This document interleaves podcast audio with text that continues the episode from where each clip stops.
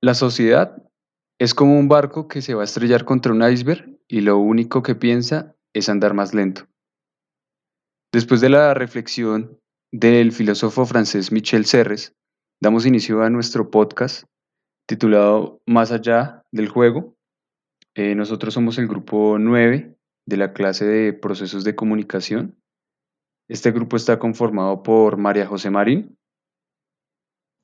Hola, por Paula Feliciano, Hola, mucho gusto. por Santiago Mora Hola, muchas gracias por la invitación. y por Camilo Grisales. Hola muchachos, buenos días. Espero que se encuentren bien. Y por supuesto, la persona que les habla, Julián Santiago Moreno. Eh, bienvenidos a nuestro podcast. Eh, nosotros vamos a hablarles del capítulo 11 de un libro llamado Smart de Frederick Martel. Eh, el nombre de este capítulo se llama Game Over. Mm, básicamente en este capítulo eh, el autor explica las dificultades de la industria del videojuego, eh, las dificultades que está pasando actualmente, ya que es una industria que, que genera mucho dinero y que de cierta forma le gana a la música y a las películas. El autor plantea que el videojuego y su industria ha sido afectada por tres razones, por las redes sociales, por los smartphones y por la internet. Así que damos paso a nuestro compañero Santiago que nos va a explicar eh, la relación que tiene la industria del videojuego con China. Muchas gracias, Julián. Eh, bueno, para iniciar, eh, sabemos que ahorita China está manejando videojuegos mucho con copyright. ¿Qué significa eso? Que están manejando copias de otros videojuegos alternos de otros países. Sin embargo, China se maneja pues bien al momento de crear sus propios videojuegos y se desenvuelve en cuanto a compartirlos con la sociedad. Eh, una, variante más que tiene China es que ahorita está haciendo eh, la industria como mayor en el tema de los videojuegos porque está ganando mucha, mucha potencia y mucho campo en el ámbito cultural de los videojuegos. La mayoría de los videojuegos vienen siendo de China o pueden ser de Japón, que más adelante les vamos a comentar. Sin embargo, China también ha manejado muchas anomalías en cuanto a sus videojuegos y a su enfoque comercial. Entonces, eh, otra variable que maneja China es que sus videojuegos van a ser muy enfocados, bueno, algunos son muy enfocados en la guerra, otros son muy enfocados también al momento de las aventuras. Sin embargo, varía mucho en cuanto a las categorías que se, se desean manejar. Y pues nada, esto es lo que se podría aportar como tal de China y podríamos continuar con lo siguiente. Muchas gracias. Eh, muchas gracias eh, Santiago. Entonces yo hablaría sobre el tema de Japón. Eh, Japón eh, ha querido ser el mayor productor de videojuegos desde sus inicios hasta el actual 2020. Eh, Japón lo que hace es contratar personas de Estados Unidos para que generen sus juegos, para que, porque ellos tienen la mayor creatividad según unos estudios y eso es lo que hacen es innovar estos juegos haciéndolos a los, a los gustos de los jugadores. Eh, Takashi Hiroshin, que es el creador principal de los juegos de Japón, él aprovecha lo que es la herramienta del Internet, la vía digital, para mostrar o eh, innovar sus, sus juegos, pero para esto lo que hace es que la- los, los, los jugadores eh, hagan como un tipo de encuesta y ellos escojan sus, el juego y los a sus gustos. Eh, Japón hace falta de agencias, contratos con otros países y empresas para promocionar sus, sus juegos y de alguna manera decirlo así para exportar sus productos. Como decía mi compañero Santiago, el tema del copyright sí se ha venido eh, mucho en estos últimos años. Eh, un, un ejemplo de eso es que Japón creó el juego Sonic, su creador, Takashi Hiroshin. Eh, este ha tenido mucho copyright, muchos problemas por tema de derechos de autor. Se han creado diferentes juegos a partir de este, como por ejemplo Sonic, pero con K y Sonic, mm, Sonic Mania. Estos juegos han, o sea, esto es ilegal, esto es fácilmente demandable por el tema del copyright y derechos de autor. Y este fue un ejemplo de esto y, y, por esta parte terminamos por Japón y ahora vamos con mi compañera Mario José que nos va a hablar un poco sobre India. Bueno, entonces pasando a India se encuentra el campus más grande de la empresa Technicolors y gracias a esto se puede encontrar el primer problema de los videojuegos, el cual es la deslocalización. Se llama deslocalización al movimiento que realizan algunas empresas trasladando sus centros de trabajo en países desarrollados a países con menores costes para la empresa, generalmente a países en vías de desarrollo. En esta empresa encontramos a DreamWorks, donde realizan grandes películas, unos son Madagascar y otras las trilogías de Kung Fu Panda. Cabe resaltar que ellos tienen una regla de confidencialidad, la cual no les permite comentar ninguno de sus proyectos en los que estén trabajando. En esta empresa también se realizan diferentes proyectos de videojuegos para estudios estadounidenses. Un ejemplo de esto es Call of Duty.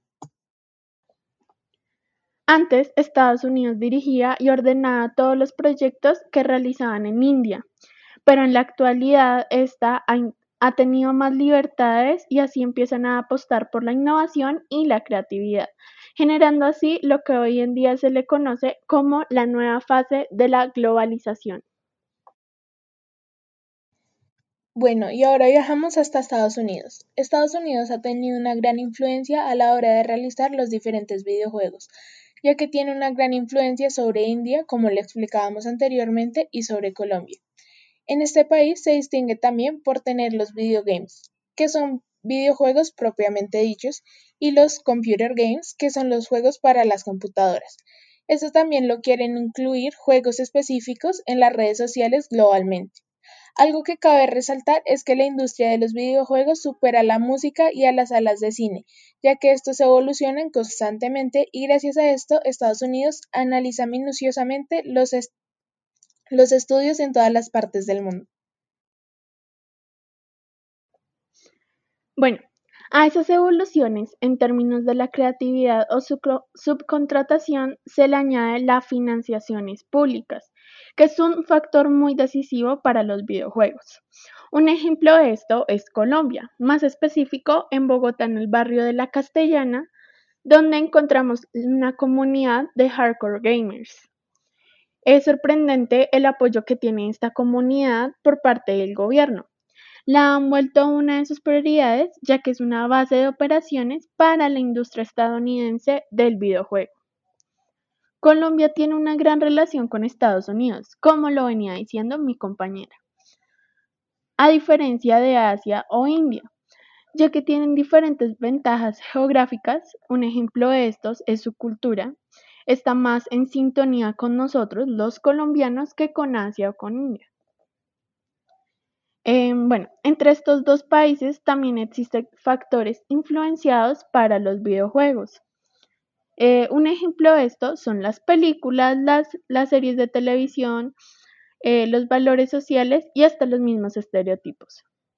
Eh, cabe aclarar que Colombia ha realizado o intentado crear sus propios videojuegos, pero algo no les funciona. algo que quiero resaltar del texto es que tenía una frase que decía el toque latino no funciona. Eh, ya que el concepto no arraiga en este sector, así que seguimos con los estudios estadounidenses y con sus propias temáticas. Bueno, ahora vamos a pasar a darles unas recomendaciones. Eh, sí, gracias María José y Paula. Bueno, las recomendaciones mm, son las siguientes. La primera es terminar de leer el libro Smart. El libro está compuesto por otros capítulos muy interesantes que se relacionan con el que estamos hablando en este podcast. Eh, también recomendamos un libro que se llama La cultura mainstream, del mismo autor, de Frederick Martel, el cual plantea situaciones eh, sobre cómo ciertas cosas son tan vendidas y, tan, y con tanto marketing en la actualidad como lo es Disney, porque triunfan ciertos artistas como Shakira. Y por último, vamos a recomendar eh, dos películas y una serie. La primera película se llama Ready Player One. Es una película dirigida por Steven Spielberg, la cual salió en el año 2018.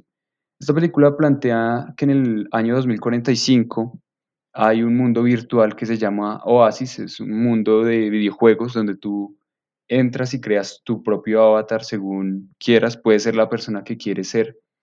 Y en la película muestran que las personas viven más dentro de ese mundo virtual que en la realidad, que hay personas que hasta cuando mueren su avatar prefieren suicidarse porque su mundo virtual lo es todo para ellos.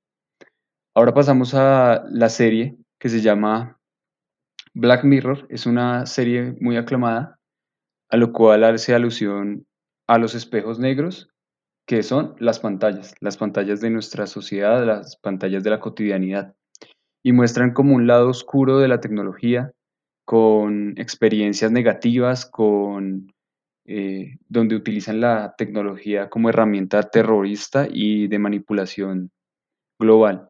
Y por último, terminamos con una película que se llama Black Mirror Bandernach, el cual se trata de un joven programador de un videojuego en los años 80, los años 80-90, en el cual este joven empieza a plantearse su realidad eh, a medida que va desarrollando este juego. Es interesante ver eh, la relación que tiene la psicología, la psiquiatría con el desarrollo de este videojuego. Esas son las recomendaciones que nuestro grupo puede dar para que la relacionen con el tema de este podcast. Así que por favor, démosle el cierre final, por favor, María José. Bueno, eso es todo el día de hoy. Esperamos que les haya gustado y les haya sido de gran utilidad este podcast. Y no se les olvide que tenemos que ver más allá del origen.